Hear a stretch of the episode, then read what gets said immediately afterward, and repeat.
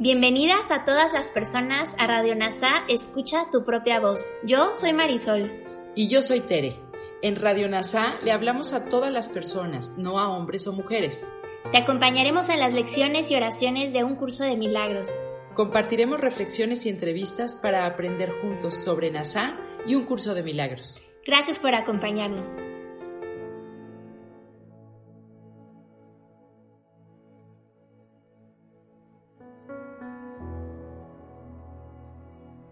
Comenzamos. Lección 45 del libro de ejercicios de un curso de milagros. Dios es la mente con la que pienso. La idea de hoy es la llave que te dará acceso a tus pensamientos reales, los cuales no tienen nada que ver con lo que piensas que piensas. De la misma manera en que nada de lo que piensas que ves guarda relación alguna con la visión. No existe ninguna relación entre lo que es real y lo que tú piensas que es real. Ni uno solo de los que según tú son tus pensamientos reales se parecen en modo alguno a tus pensamientos reales. Nada de lo que piensas que ves guarda semejanza alguna con lo que la visión te mostrará. Piensas con la mente de Dios, por lo tanto compartes tus pensamientos con Él de la misma forma en que Él comparte los suyos contigo. Son los mismos pensamientos porque lo piensan la misma mente. Compartir es hacer de manera semejante o hacer lo mismo. Los pensamientos que piensas con la mente de Dios no abandonan tu mente, porque los pensamientos no abandonan su fuente. Por consiguiente, tus pensamientos están en la mente de Dios, al igual que tú, están en tu mente también, donde Él está. Tal como tú eres parte de su mente, así también tus pensamientos son parte de su mente. ¿Dónde están? Pues tus pensamientos reales. Hoy intentaremos llegar a ellos. Tendremos que buscarlos en tu mente, porque ahí es donde se encuentran aún tienen que estar ahí, ya que no puede haber abandonado su fuente. Lo que la mente de Dios ha pensado es eterno, al ser parte de la creación. Nuestras tres sesiones de práctica de hoy, de cinco minutos cada una, seguirán el mismo modelo general que usamos al aplicar la idea de ayer. Intentaremos abandonar lo irreal y buscaremos lo real. Negaremos el mundo en favor de la verdad. No permitiremos que los pensamientos del mundo nos detengan. No dejaremos que las creencias del mundo nos digan que lo que Dios quiere que hagamos es imposible. En lugar de ello, trataremos de reconocer que solo aquello que Dios quiere que hagamos es posible. Trataremos asimismo de comprender que solo lo que Dios quiere que hagamos es lo que nosotros queremos hacer.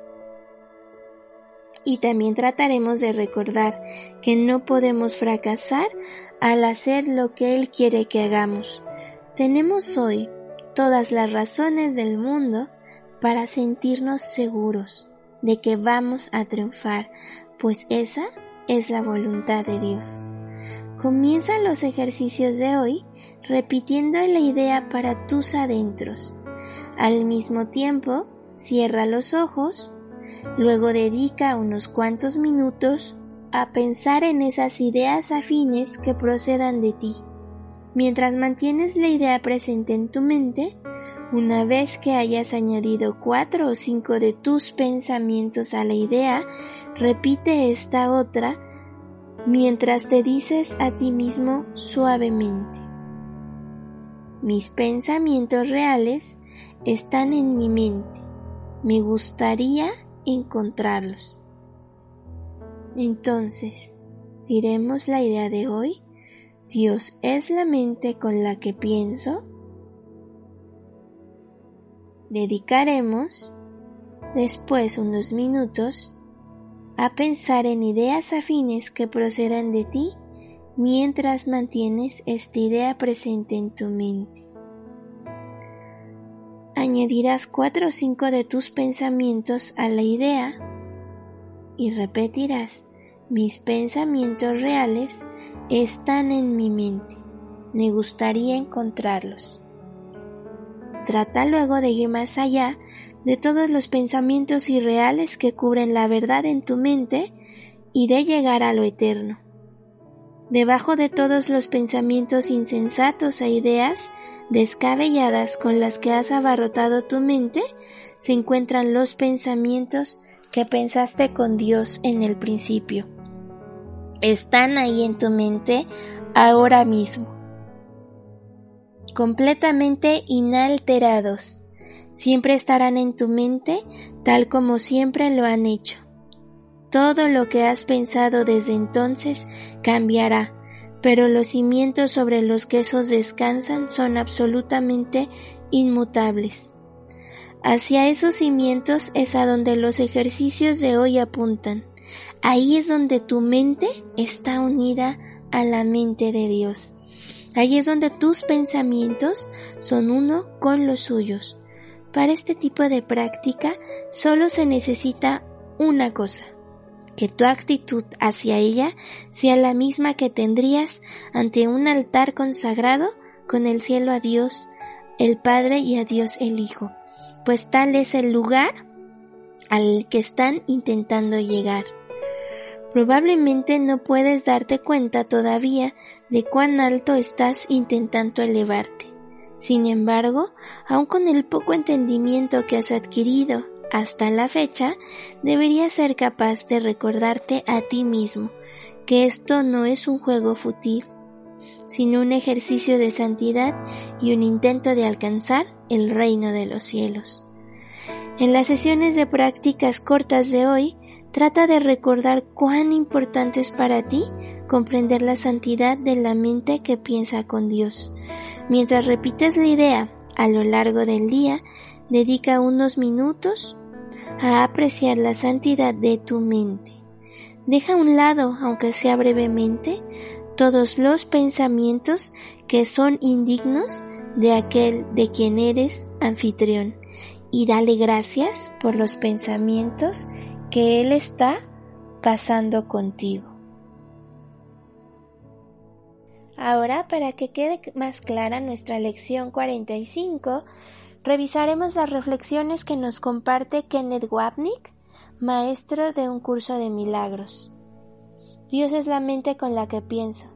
La idea de hoy es la llave que te dará acceso a tus pensamientos reales.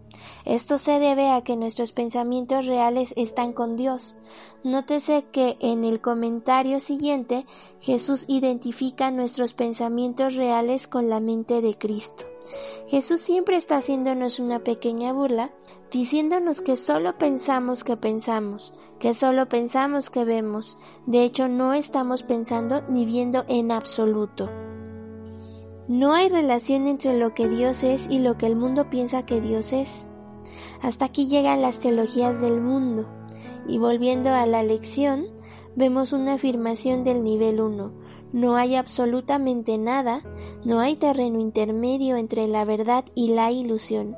En cualquier momento en el que creemos entender algo, tal entendimiento no puede ser real porque solo estamos involucrados con nuestros propios pensamientos y nuestros pensamientos nunca son reales por sí solos. Entonces recordamos el propósito de un curso de milagros, que no es llevarnos a un entendimiento de Dios, sino a una experiencia de su amor. Y debemos escapar de la oscuridad de nuestra culpa y odio. Una teología universal es imposible, mientras que una experiencia universal no solo es posible, sino necesaria. Alcanzar esa experiencia es lo que el curso se propone. Solo cuando se alcance es posible la consistencia porque solo entonces se acaba la incertidumbre. Todavía estás convencido de que tu entendimiento contribuye una poderosa aportación a la verdad y de que hace que ésta sea lo que es. Mas hemos subrayado que no tienes que comprender nada.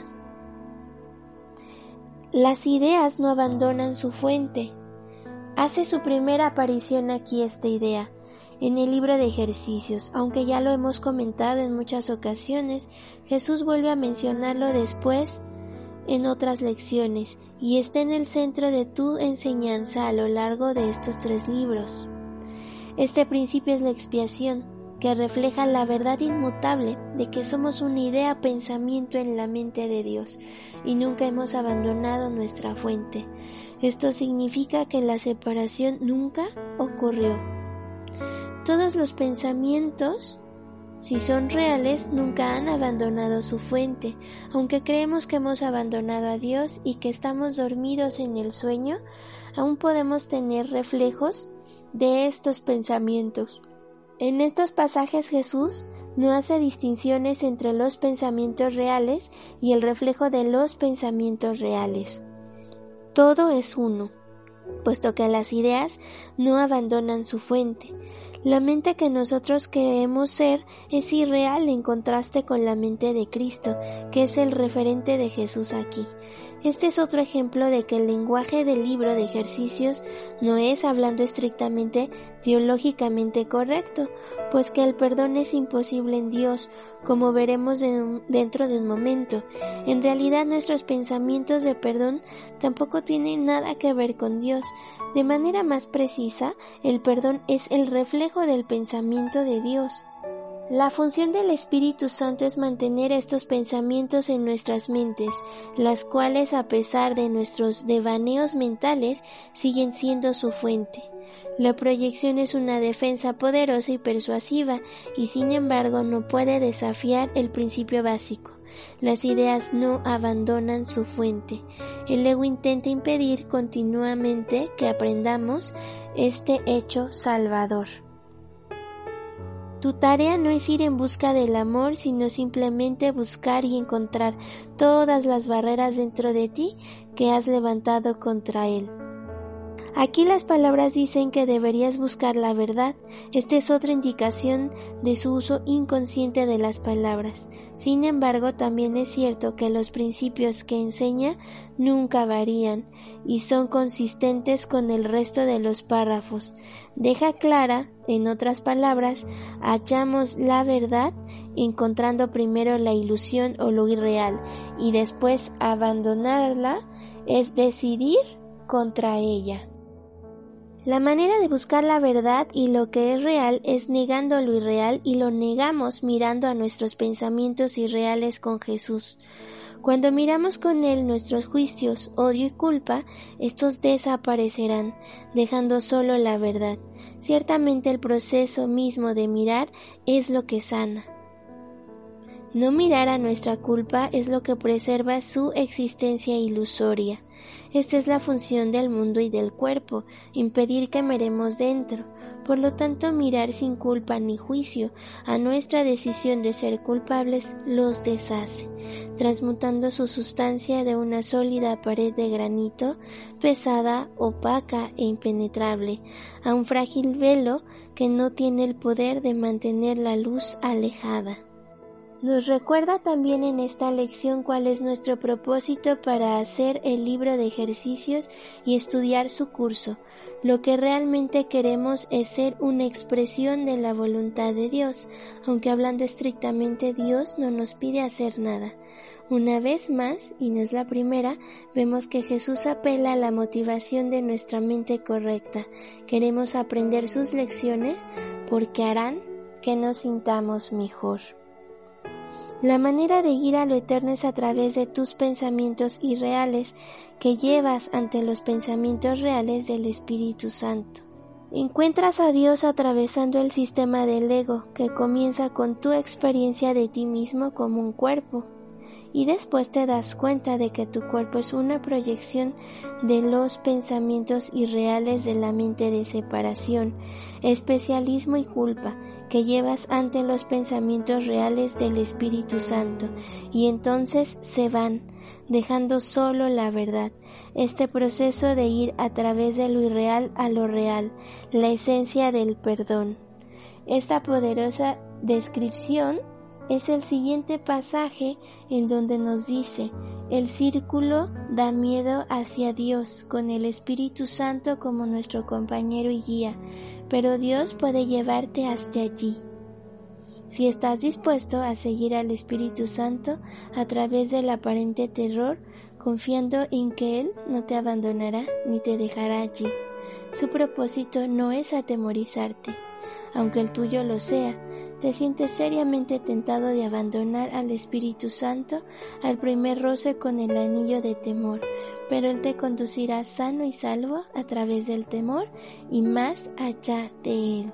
Recuerda que estos pensamientos que reflejan el amor de Dios siempre están con nosotros, totalmente inmutables, los hemos cubierto con pensamientos sin sentido y desordenados, y Jesús nos está ayudando a descubrir la verdad que está en nosotros. Al final llegaremos a reconocer que estos pensamientos de mente son una invención. Su aparente poder no tuvo efecto sobre la verdad, y a partir de esta verdad se recuerda el reino de Dios, del cielo y en la tierra, y esto está en tu mente. La voz de Dios procede de los altares que le has erigido a Él. Estos altares no son objetos, son devociones. Sin embargo, ahora tienes otras devociones. Tu devoción divina te ha dado dos voces y ahora tienes que decidir en qué altar quieres servir. La llamada que contestas ahora es una evolución porque se trata de una decisión. La decisión es muy simple. Se toma sobre la base de que llama de que esta llamada es importante para ti, y si se sustituye y se instruye a reconocer que esta llamada es más valiosa para nosotros, nuestra práctica y vigilancia son las que reforzarán lo que queremos verdaderamente.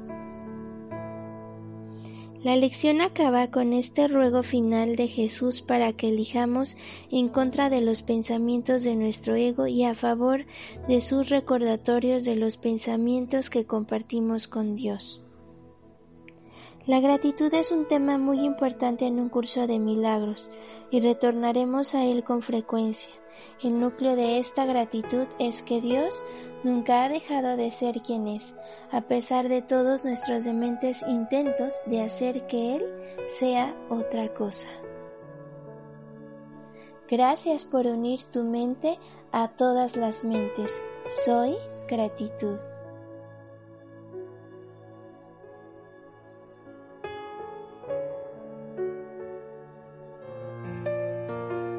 Gracias por unirte a Radio NASA. Escucha tu propia voz. Te esperamos en la siguiente transmisión. Búscanos en Instagram y Facebook como arroba NASA Curarte Tú. También encuéntranos en Telegram y YouTube. Suscríbete a este espacio y escucha, tu, propia voz.